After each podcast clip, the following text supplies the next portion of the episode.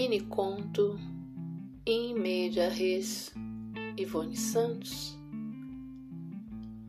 Nel meso del caminho de nossa vida, do presente lexicalizado, foi para um passado anaforizado, foi para um futuro cataforizado.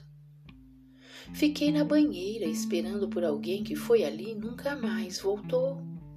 Dormi na banheira, os pés e as mãos enrugados, os olhos vermelhos, os lábios arroxeados, a pele pálida, a água fria, o corpo morno, a mente pensando, o coração sentindo, a toalha e as roupas longe demais. Ninguém voltou, então permaneci no fim do passado e no começo do futuro, tentando me equilibrar como que amarrada em dois aviões no céu, um indo para o Oriente, o outro para o Ocidente.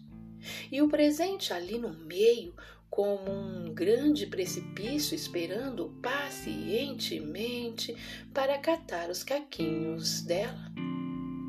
Para mais tarde, talvez, colar com tenaz.